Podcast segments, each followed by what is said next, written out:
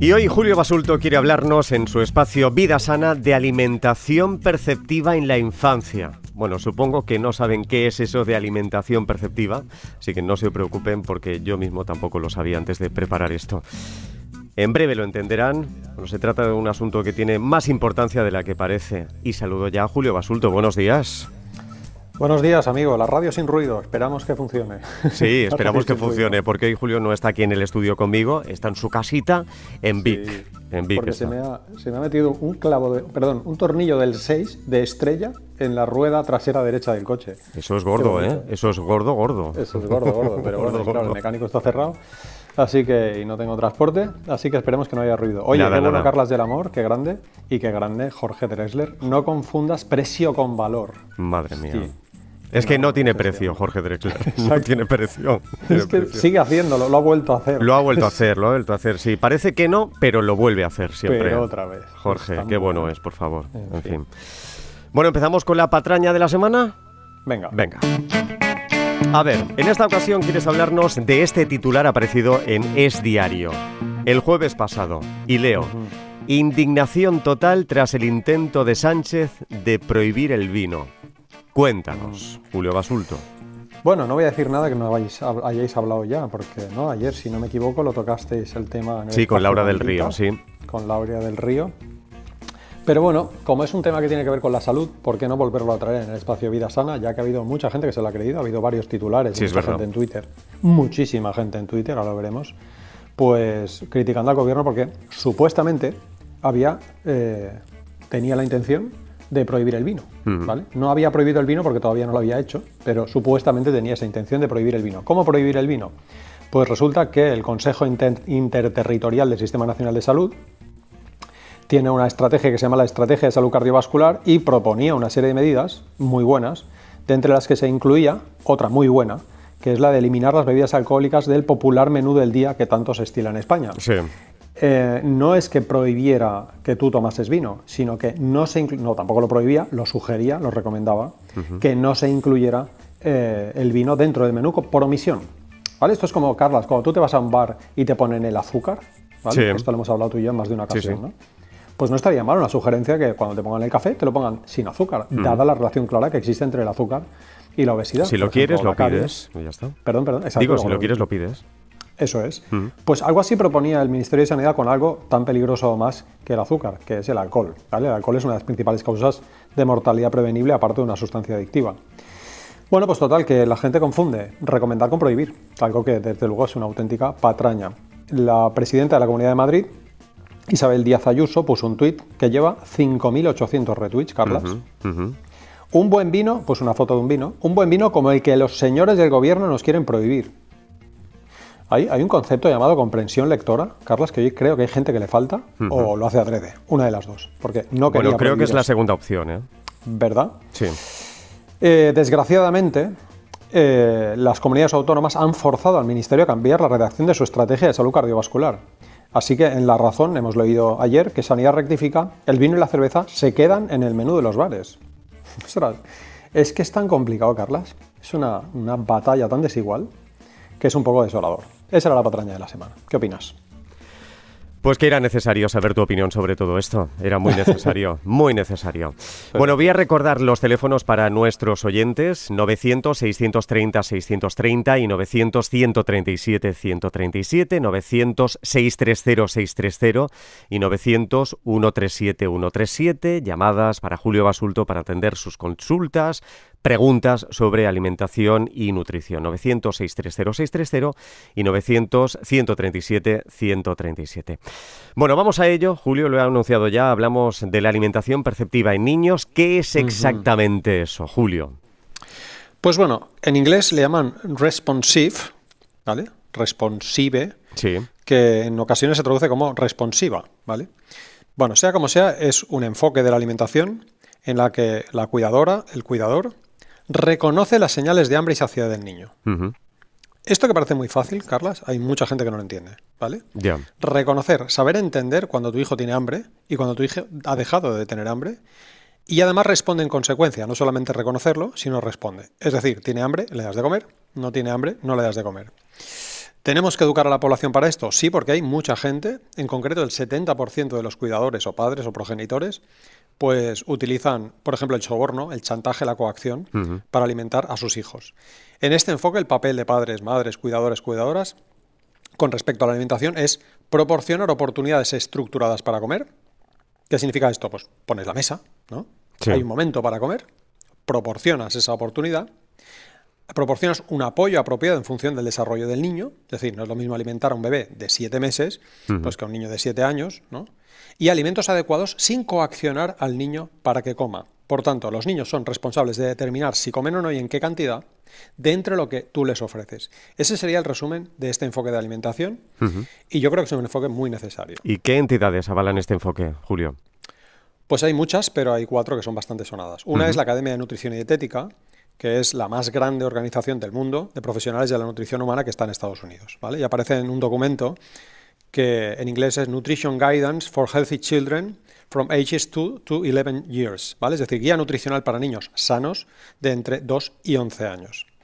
También hablan de, esta, de este enfoque de alimentación entidades como la Organización Panamericana de la Salud, de la Organización Mundial de la Salud, como el Departamento de Salud y Servicios Humanos de Estados Unidos, pero más cerca la Agencia de Salud Pública de Cataluña, ¿vale? de la Generalitat de Cataluña, tiene un documento muy bueno que tú y yo hemos hablado sobre él en su momento.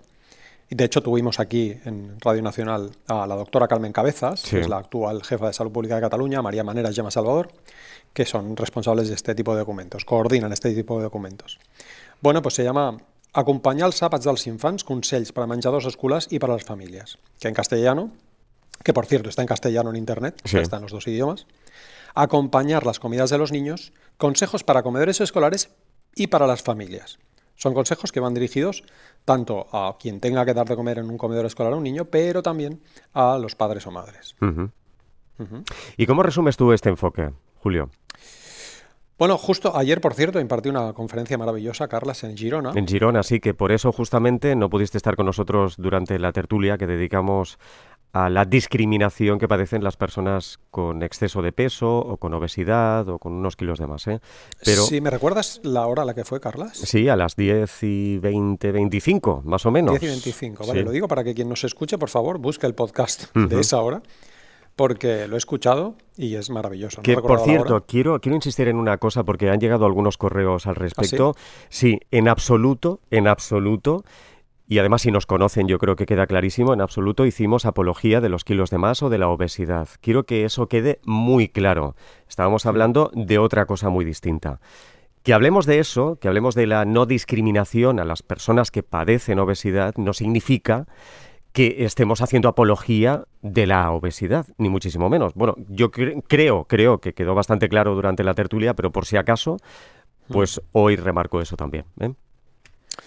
Dicho. Es muy triste, ¿eh? O sea, tú imagínate que dices, es una metáfora un poco cutre, ¿eh? pero tú imagínate que defiendes los derechos de las personas que van en silla de ruedas, diciendo las personas que van en silla de ruedas no son culpables de tener un fallo en la columna vertebral, por ejemplo. Es que estás haciendo apología del sedentarismo, porque la gente que va en silla de ruedas va sentada. ¿A que no tiene lógica, Carlos? No, no tiene ninguna lógica. No tiene ninguna lógica. Es una cosa de verdad. Es que hables de lo que hables. Es que hay gente para todo. Sí, bueno, es que siempre hay alguien que se queja de algo. Pero bueno. Sí, es cierto. Vivimos en ese mundo. ¿eh? Sí. Bueno, pues total, que estuve en Girona, como decías, y me, perdí pues la maravillosa entrevista que hiciste, ¿no? Pero bueno, luego la escuché y por eso la recomiendo, 10 y 25 de ayer sábado. Y la cuestión es que la impartí en, un congreso de médicos de la Sociedad Catalana de Medicina y Familia Comunitaria y tenía delante a la doctora Carmen Cabezas, que cuando la vi, tú imagínate, había como 700 personas y de repente me encuentro en primera fila que me dieron ganas, mira, que hable ella y ya está. y yo me pues callo. sí, yo me callo. Pero total que de entre las personas que son responsables de este tipo de documentos, como el que hemos comentado de la Agencia de Salud Pública de Cataluña, está la doctora Carmen Cabezas, alguien muy admirable. ¿no? Entonces justo ayer expliqué esto que te voy a decir ahora, ¿vale? porque venía a cuento. La Generalitat de Cataluña, ni la Academia de Nutrición y Dietética, ni la Organización Mundial de la Salud lo dice con estas palabras que voy a decir ahora, pues que son así un poco, pues, no sé, cutres en comparación con la seriedad con la que se enfoca en estos documentos. En mi opinión, Carlas, esto debemos traducirlo, el que el niño tiene que comer, cuidado a lo que digo al final, ¿eh? que nadie se quede con lo del principio, el niño tiene que comer lo que quiera, cuanto quiera y cuando quiera, dentro de una oferta de alimentos saludables y en un entorno de calidez y respeto. Esta segunda parte no la podemos omitir. Claro. Pero la primera es que en realidad es así. O sea, tú ofreces a tu hijo alimentos saludables en un ambiente cálido y permites que tu hijo coma o no coma en función de sus mecanismos sabios y ancestrales e innatos de hambre y saciedad. Y por eso el documento de la Academia de Nutrición y Dietética se dice en niños sanos. Se, denomina de niños sanos, no sé si te acuerdas. Porque es verdad que habrá niños en los que a lo mejor tenemos que poner una sonda nasogástrica para que coman porque tiene una enfermedad. Eso se presupone, ¿no? Lo digo porque aquí también podría haber malas interpretaciones. Sí, es verdad. Ese es el resumen que yo haría. Oye, me has contado mientras preparábamos este espacio de hoy que existe un estudio en el que a los niños se les dijo que la zanahoria te ayuda a leer y contar y que las galletas te fortalecen. Cuéntanos un poquito, ¿qué ocurrió? Ocurrió algo inesperado. No para las investigadoras y investigadores, sino para el común de los mortales. ¿no? El estudio es de Maimaran y Fitchbach, ¿vale? Maimaran es fácil de entender, pero Fitchbach lo voy a deletrear por si acaso no lo busca, ¿vale? F-I-S-H-B-A-C-H, ¿vale? Se publicó en junio de 2014 en la revista Journal of Consumer Research, ¿vale? En la revista de investigación en consumidores. Encontraron evidencias consistentes y esta frase es suya, no mía, ¿vale? Evidencias consistentes de que si le decimos a un preescolar que un alimento le ayuda a aprender a leer, le ayuda a saber contar, le ayuda a estar más fuerte, eso se traduce en que declarará tener menos ganas de comérselo y además comerá menos, incluso siendo una galleta salada. ¿vale? Hicieron experimentos con niños de entre 3 y 5 años. Varios experimentos, ¿eh? no uno solo. En un par de estos experimentos hacían entender a los niños, con dibujos y explicaciones, que tomar zanahorias te ayuda a contar y a leer. Cosa que mucha gente cree, por cierto, Carla. Seguro que has escuchado a alguien que te dice que la zanahoria va bien para la vista. Pues no, lo había escuchado yo eso, ¿no? ayuda a leer, ¿no? A leer. Ah, bueno, claro, sí, para la, es verdad, la vista. Claro, la zanahoria ayuda para la vista. Sí, sí, sí. sí. si tienes deficiencia de vitamina A, sí, pero es que en España no hay una deficiencia de vitamina A que se cure con zanahoria. Es decir, no, no está, ¿no? Bueno, pues los niños, desde el momento en que recibieron esa información, declararon que las zanahorias estaban menos sabrosas y además comieron menos cantidad que si no se les decía ni pío porque había un grupo control. Pero el tema es que hicieron otro experimento en el que les dieron crackers. ¿Vale? Las típicas galletas saladas que les encantan a los niños y a los adultos, ¿no? A todo el mundo nos, nos gustan. Les dijeron, te hacen estar fuerte. Pues a partir de ese momento a los niños les parecieron menos apetecibles y comieron menos.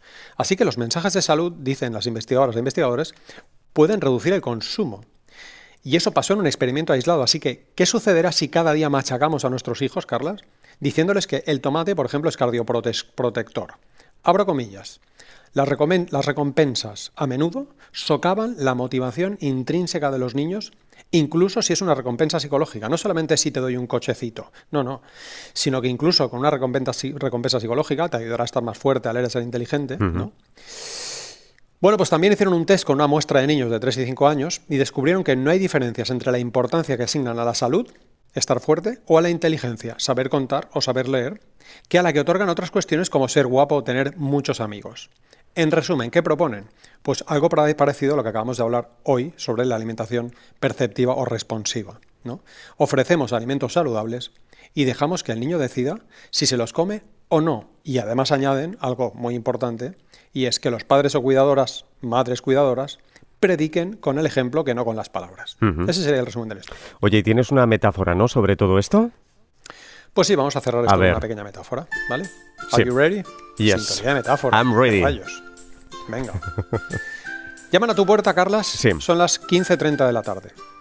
¿Vale? Sí. Dos veces seguidas, además, con insistencia, con dos sonoros ding dong. Retumban por toda la casa y tú acudes rápidamente a ver si es algo urgente. Bien, mientras vas por el pasillo piensas, ¿quién será? El cartero no puede ser, Carlas. Porque a esas horas no, ya no toca, ya ha pegado, ¿no? Quizás sea un vecino pidiéndote una pizca de sal, pero claro, a esas horas ya no es la hora de comer, así que no estará preparando un guacamole, ¿no? Sí. Abres la puerta y te encuentras a una pareja de jóvenes entrajados, con una sospechosa sonrisa y que llevan una colonia que inunda tu hogar. Bien, y ahora la pregunta, Carlas. Sí. ¿Qué pensarás en el momento que te digan, le proponemos pagar menos por su servicio de teléfono? ¿Vale? Lo que piensas es que aquí hay gato encerrado. A más amabilidad, más cuidado, dice un refrán. Y es lo mismo que piensa un niño cuando un sonriente adulto, Carlas, interrumpe su natural proceso de alimentación y lo instrumentaliza, porque la palabra aparece en las investigaciones, instrumentaliza su proceso de alimentación con base de ding-dongs. En este caso, el ding-dong es te hace crecer, te hará estar más fuerte, te hará ser más inteligente, te ayuda a leer. El niño, Carlas, tiene que disfrutar y saborear de la comida según sus gustos y preferencias. Y repito, dentro de una oferta de alimentos saludables, ¿no? Decirles mentiras es engañarles, por supuesto, y además resulta que se traduce en un peor patrón de alimentación. Ese sería el resumen. Me ha encantado la metáfora. Gracias. ¿Te ha gustado la metáfora? Mucho. Pregunta sana. Bueno, la semana pasada preguntábamos qué aporta más calorías, un gramo de alcohol o un gramo de azúcar, Julio. ¿Cómo han ido las respuestas, amigo? Pues no sé cómo han ido. Aitor, ¿cómo han ido las respuestas? Mogollón. Dice que mogollón, pero, ¿cuánta gente acertado, quiero saber. Acertadas, acertadas, la gran mayoría. Mogollón y la gran mayoría acertadas. Oye, Bien. ¿tienes dudas sobre la calidad de nuestros oyentes? No, la verdad, pero sabes que cuando lo comentamos tú y yo en directo, ¿no? Mm, sí. No sé si era Xavi o Antonio, uno de los dos falló. Es verdad. Claro, había 50 y 50. A ver, claro, espera. sí, entre ellos dos que ha habido cambio de técnicos y esta semana están Jordi y Roger. A ver, ¿qué aporta más calorías? ¿Un gramo de alcohol o un gramo de azúcar? Jordi. ¿Qué dicen? Respuesta ya. Alcohol. Roger. Azúcar. Mira. Uno de cada. Claro. ¿Sabes qué pasa con los oyentes, Carlas? Que tienen el comodín de Google. Claro, claro, claro. Ellos lo han hecho así a pelo. ¿eh? Bueno, pues la respuesta es que el alcohol, un gramo de alcohol aporta 7 kilocalorías por gramo. Jordi. Es la edad y la experiencia, Jordi. claro, eso es. Mientras que un gramo de azúcar te aporta 4 kilocalorías. Claro. Esa es la respuesta. Pues Marga Martínez Sánchez de Alicante gana un ejemplar de maternidades precarias, tener hijos en el mundo actual, el privilegio y la incertidumbre, escrito por nuestra invitada de la semana pasada, Diana Oliver, publicado por la editorial ARPA. Por cierto, hoy es el Día de la Madre, justamente. Es verdad. Felicidad. Acabo de felicitar en mi cuenta de Instagram a a, dos, a las dos mejores madres del mundo, mejorando lo presente. Son mi madre, María Luisa Marcet y Olga y John Muñoz. Pues un beso muy fuerte a María Luisa y, a Olga. a las demás, incluyendo la tuya. Oye, sí, ya de paso a la mía, Isabel. Ella quiere que la llamen Isabel María, pero es mi Isabel madre, María. Isabel. bueno, ¿qué preguntas esta semana? ¿Qué alimentos no incluye una persona vegana en su dieta? que sí aparecen en una dieta vegetariana. Es decir, Esto es ¿en qué se diferencia una dieta vegetariana de una vegana? Sí. Bueno, es fácil, ¿eh? pero es interesante. Además, hay que tenerlo muy claro esto. ¿Qué alimentos no incluye una persona vegana que sí aparece en una dieta vegetariana? Si quieren contestar, en juego un ejemplar de Mamá Come Sano, alimentación saludable durante el embarazo y la lactancia. Lo publica de bolsillo de Julio Basulto. No es un día cualquiera, arroba rtv.es. No es un día cualquiera, arroba rtv.es. Participa en directo. Marca los teléfonos gratuitos 900 630 630 y 900 137 137. Las 10.46 minutos, 9 y 46 en Canarias. Empezamos en Castellón. Teresa, buenos días. Hola, Teresa. Teresa, buenos días. No está Teresa, no está Teresa. Oh. Bueno, la teníamos, ¿eh? La teníamos. Vamos a intentar recuperar a Teresa y en cualquier caso tenemos muchas llamadas, ¿eh? Me está diciendo Aitor, pero estamos en ello, estamos en ello. Por cierto, Julio, suenas muy bien, no te acostumbres a esto, ¿eh? Yo quiero tocarte y verte aquí en el estudio. Yo necesito verte, amigo, abrazarte y hacer de hacer sentadillas, que hoy te has librado, ¿eh? Ya, hoy me he librado porque no estás. Esther Alcobendas, buenos días. Hola, Esther. Bueno, pues tampoco está Esther. ¿Qué está pasando con los teléfonos? Ni Teresa de Castellón ni Esther de Alcobendas. Las estamos pasando a la mesa, pero no funcionan en este momento. Vamos a intentar llamar desde otro sistema, en este caso el RDSI o el método que sea, pero no funcionan los teléfonos. Bueno, que eso, que te vengas al estudio, ¿eh? Por, muy bien que funcione esto. No, no, sí, es que... No hay color, no hay color. Verte, verte es otra cosa, no hay color. Lo mismo digo. Y Aitor también se ha librado de las sentadillas. Dile a Aitor que te haga hacer sentadillas. No, no, no, no. De hecho, a él le convienen más que a ti. ¿eh? a él le, convienen porque no controla, no controla, no, no sabe controlar los movimientos. No, no, es un crack, ¿eh? pero justo la sentadilla mm, le pasa como a mí. Cuando sentadilla, empecé a hacer sentadillas me salían fatal. Le cuesta, le cuesta, pero bueno, hay que ponerse a ello. Pero vamos, más allá de los boletines informativos, ¿eh? hay que intentar hacerlo cada día, en la medida de lo posible. ¿eh? Sí masa muscular. bueno, a ver si recuperamos las llamadas porque ya más no puedo hablar contigo. claro, estoy aquí haciendo tiempo, pero A ver si recuperamos a Teresa de Castellón o Esther de Alcobendas y otras muchas llamadas, pero siempre falla la mesa de sonido justo en el momento adecuado. Más adecuado. mientras que se conecta, no se conecta. Recuérdame algo de la entrevista de ayer que hiciste sobre la obesofobia. Es que, claro, eso fue un programazo y, y no sé, algo destacable sobre el lenguaje para las personas con obesidad. Se dijo algo que te haya llamado mucho la atención. Bueno, quedó muy claro, quedó muy claro que el lenguaje es muy importante, pero a veces, a veces, incluso Tania Yasera, que sí lo tenía muy claro, sí que decía, bueno, las personas gorditas, bueno, ah, eh, lo tenemos que superar, ¿no? Poquito a poco esas cosas, ¿no? Sí. Sobre todo porque no en todos los casos entiendo, pero si hay casos reversibles o la mayoría de los casos no podemos mm. hacer algo para solucionarlo. En el caso de que sea un problema, claro. Mira, yo lo he comentado en alguna ocasión. Pero la cifra de personas, Carlas, que tienen obesidad correctamente diagnosticada, ¿vale? Que consiguen entrar en el normo peso, ¿vale? Es una de cada 600. Una de cada 600. Sí, una de cada 598, para ser exactos. Eso aparece en la ciencia. con seguimiento de nutricionistas. ¿eh? No, es que, no es que nadie pierda peso, ¿eh? la gente sí pierde peso. Pero el objetivo del tratamiento del exceso de peso no es entrar en el normo peso sino conseguir que la persona pierda un 5 o 10% de su peso corporal. Eso se consigue y eso se traduce en beneficios claros para su salud, que era lo importante, porque lo importante no es mirar la báscula, sino mirar la salud de la persona. ¿no? Pero conseguir que la persona entre en el normo peso y lo mantenga, por cierto, que el detalle no lo he dicho y es importante, es muy baja hasta el punto de que las investigadoras e investigadores dicen que es raro que una persona con obesidad de adulta entre en el normo peso. Por tanto, culpabilizar, estigmatizar, utilizar un lenguaje discriminador hacia una persona con obesidad es, que es particularmente flagrante porque es víctima de algo que no puede controlar. Bueno, pues ya tenemos las llamadas. A ver si recuperamos también el tiempo porque lo estamos perdiendo muchísimo. Esther Alcobendas, buenos días. Hola, buenos días. No quiero decir que esté perdiendo el tiempo con Julio, ¿eh? ni mucho menos. Sí, ya lo quiero decir que bueno, hay mucha llamada y vamos a intentar ir rápido. Esther, adelante, buenos días. Eh, hola, buenos días. Buenos días. una pregunta rápida, Era para ver si mm, tienes alguna idea sobre las propiedades de los arándanos para una buena salud en el aparato urinario. Pues hay muchas investigaciones, pero justo hay dos recientes que han desmentido que los arándanos, los arándanos tengan eficacia alguna, sea comidos o, sea en forma de extractos, sobre la salud renal. Si entras en Twitter, ¿vale? Porque ahora no te lo puedo encontrar el estudio. Pero si entras en Twitter y pones mi de Twitter y después pones arándanos, te va a salir seguro el estudio. Ah, Así que no, no hay pruebas. No hay pruebas, pero es algo que tenemos muy interiorizado, ¿eh? Sí, tú y yo no hemos hablado, Carla. Sí, sí, sí, sí, sí. ¿Qué decías? perdón. Sí, incluso, o sea, aunque sea un preparado con algún otro componente, ¿no? No, no, claro. Si, si, tiene un, si tiene otro componente, peor me lo pones. ¿vale? Peor me lo pones, porque las investigaciones se han hecho con arándanos, no con arándanos y mezclas. Con lo otro es que ni siquiera hay experimentos, con lo cual a lo mejor tenemos que pensar que es perjudicial. no, el principio de precaución nos dice que en el tema de la salud con complementos alimenticios, lo primero es no hacer daño, ¿vale? Y luego demostrar que funciona. Los arándanos han demostrado que no funcionan, ¿vale? O, no hay pruebas de que nos digan que funcionan. Por lo tanto, añadirle otro componente es jugar la ruleta rusa. Bueno, es que es una, es una pauta de un urólogo, entonces eh, me sorprende un poco. Vale, pues nada. sí, lo siento. bueno, Esther, muchas gracias. Gracias, y buenos días. Teresa Castellón, buenos días. Hola, buenos días. Ahora sí, Teresa, adelante. Hola, mira, es una consulta sobre el tema del, del alcohol. Bueno, por el tema que salió esta semana por la recomendación del gobierno. Sí. Lo quiero hacer breve.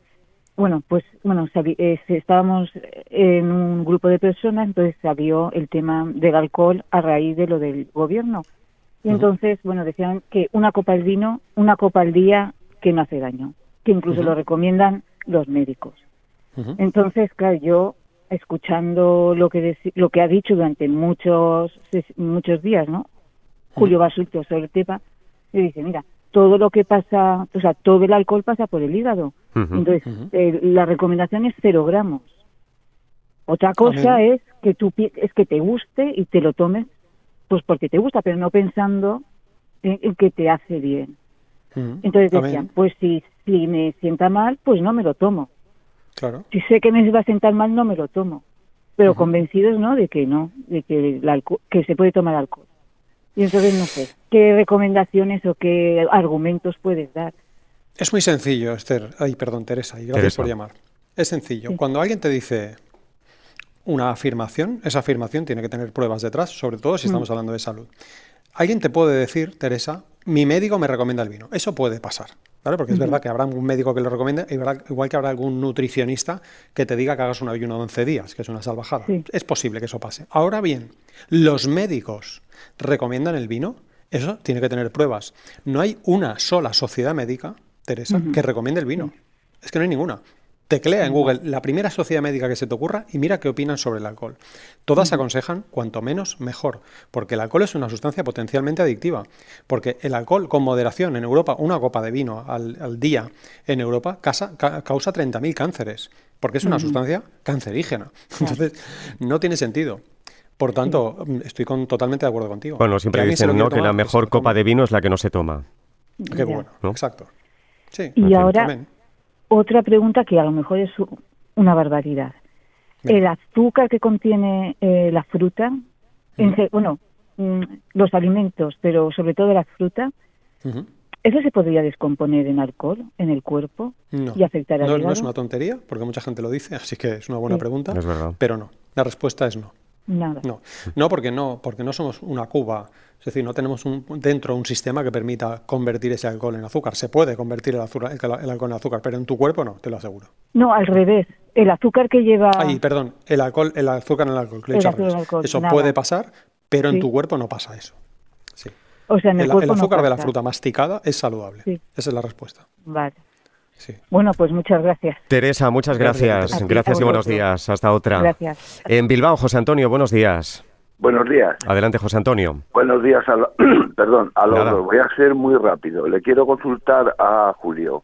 La silimarina, que es el componente del cardo mariano, que se vende incluso en farmacias, herboristerías, como depurativo hepático, incluso que sí, también para sangre, pero sobre todo como hepático, ¿funciona o no funciona? ¿O estoy tirando el dinero? ¿Estás tirando el dinero? No funciona. Y además no está permitido en Europa afirmar que el cardo mariano o cualquiera de sus componentes ejerce ningún beneficio para la salud. Esa es la respuesta, José Antonio. Joder, pues sí que estamos bien. ya lo siento. vale, vale, vale, vale. ¿Pero se ha gastado mucho dinero en eso? José eh, Antonio. pues sí, porque llevo, es que se me olvidó la última vez que hablé contigo sobre la remolacha roja, que sí que contenía azúcar, que no me, me, dijiste que no sabías, que no que no entraba, que yo la tomo crudo, que la cultivo y se me olvidó preguntarte lo del cardo mariano, que llevo pues igual 5, 6 o 7 o 10 años llevo tomando el cardo mariano. Te, te sugiero, José Antonio, que entres en Google, pongas cardo mariano, Wikipedia, ¿vale? Busques cómo se llama el cardo mariano en inglés, ¿vale?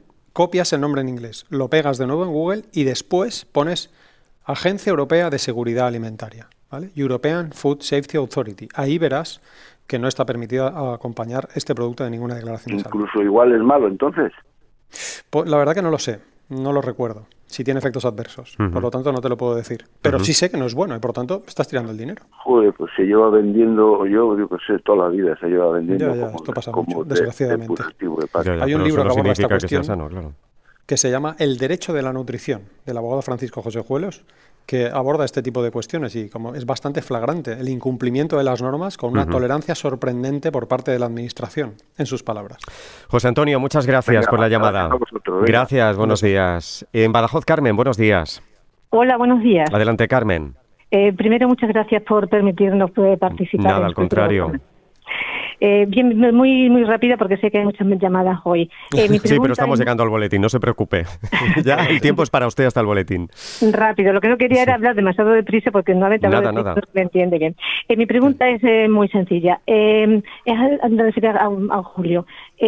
las infusiones que hay, en, que venden en los herbolarios, incluso en algunos supermercados, que dicen que reducen el colesterol, ¿hay alguna evidencia de que realmente puede ser así o, no hay evidencia? Hola Carmen, sí, sí, hay evidencias de que no es así. De que no es, es decir, sí, sí, hay evidencias de que no es así. No es que no se han hecho experimentos. Mucha gente dice, es que claro, estos son las farmacéuticas que impiden que esto se investigue porque no les interesa. Eso es una mentira bien gorda. ¿eh? O sea, las primeras interesadas en que esto funcione son las farmacéuticas. Porque es que, de hecho, buena parte de los complementos alimenticios que compra la gente, que no son fármacos, pertenecen a grandes compañías farmacéuticas, que además ganan muchísimo dinero porque no tienen que hacer experimentos en humanos. ¿eh? Total, que sí que se ha investigado y las infusiones está demostrado científicamente que no sirven para perder peso, para bajar el colesterol, para bajar la tensión arterial, para reducir la glucemia. Tómate una infusión porque te apetece, pero no te tomes una infusión pensando que eso compensa algo que sí que baja el colesterol, algo que sí que baja la tensión arterial, algo sí que ayuda a controlar tu glucemia, que es un buen estilo de vida. Hacer ejercicio físico, seguir una dieta saludable, no fumar, no beber alcohol, etcétera. Sí, sí, pero el problema es que yo ya hago todas esas cosas, pero a mí el médico me dice que es mi organismo el que realmente lo genera. O sea, que yo no bebo no, no bebo alcohol, hago ejercicio diario, no, no, no, fumo, nada. Todo lo que me dicen lo hago, pero mi, mi, organismo es el que genera el colesterol. Sí, esto pasa.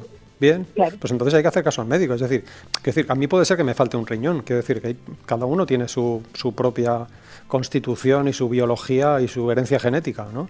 Si a usted le ha tocado pues tener más colesterol, pues mala suerte. Si él decide que tiene que tomar una pastilla para regularlo, será porque él considera que es necesario. Eso no significa que, el estilo de vida no sirva para nada. Es decir, ese estilo de vida sí le sirve. Si no tuviese un buen estilo de vida, tendría todavía más colesterol. Hasta aquí.